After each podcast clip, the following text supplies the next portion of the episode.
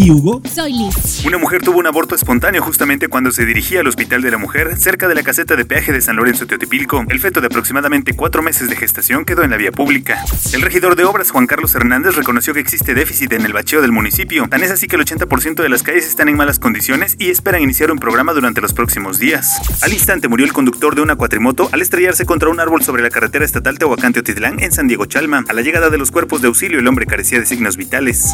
Una ambulancia de protección civil y bomberos fue impactada por una colectiva de la ruta 28 cuando se dirigía a un auxilio en San Pablo Tepetzingo. Todo ocurrió sobre la avenida Independencia Oriente y 7 Sur Norte.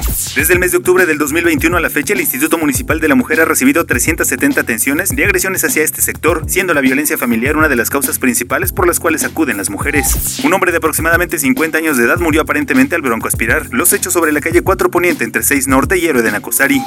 Mucho más en primeralinea.com.mx.